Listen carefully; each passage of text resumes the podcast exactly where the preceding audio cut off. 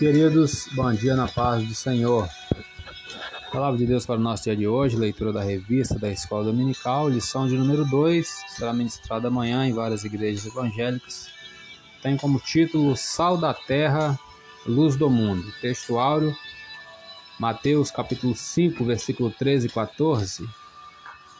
Vós sois o sal da terra, e se o sal for insípido, com que se há de salgar? Para nada mais presta, senão para se lançar fora e ser pisado pelos homens. Vós sois a luz do mundo, não se pode esconder uma cidade edificada sobre um monte. Verdade prática: a influência dos cristãos na sociedade é inevitável. Do ponto de vista bíblico, o mundo não pode estar indiferente aos verdadeiros seguidores de Cristo. Leitura diária de hoje, sábado, tem como título Andando com prudência e bom senso. Efésios 5,15 diz: Portanto, vede prudentemente como andais, não como nécios, mas como sábios, remindo o tempo por quando os, os dias são maus. Lemos o 15 e o 16. Comentário. Ao se referir a esses dias como maus, Paulo está comunicando o seu senso de urgência por causa do poder de influência do pecado. Precisamos desse mesmo senso de urgência porque nossos dias também são difíceis. Devemos manter nossos padrões morais elevados, agir com prudência e fazer o bem sempre que possível. É, já lemos toda a revista. Hoje iremos para a pergunta, revisando o conteúdo. Qual a definição de sal? A resposta é: a palavra sal aparece como substância branca usada como tempero, remédio e conservante.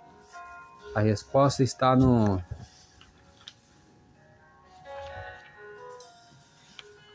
no ponto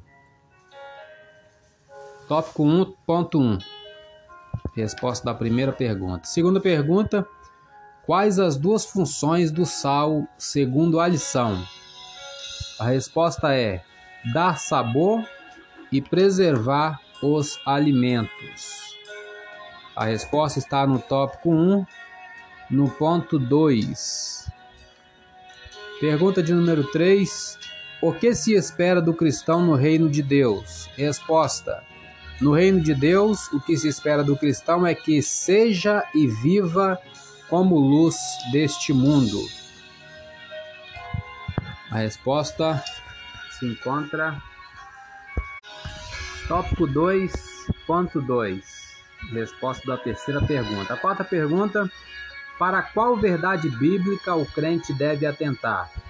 A resposta: o cristão não pode manter sua vida como luzeiro pela própria força, mas por intermédio do Espírito Santo que o fortalece. A resposta se encontra no tópico 2, no ponto 3. Resposta da quarta pergunta. A quinta pergunta e última.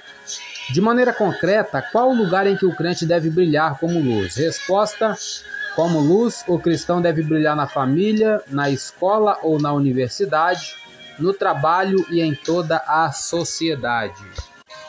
A resposta se encontra no tópico 3, é, no ponto no ponto 2. 3.2. Eu sou Elias Rodrigues, essa foi mais uma leitura diária da revista Escola Dominical. Compartilhe esse áudio com seu grupo de amigos. Que Deus nos abençoe. Amém.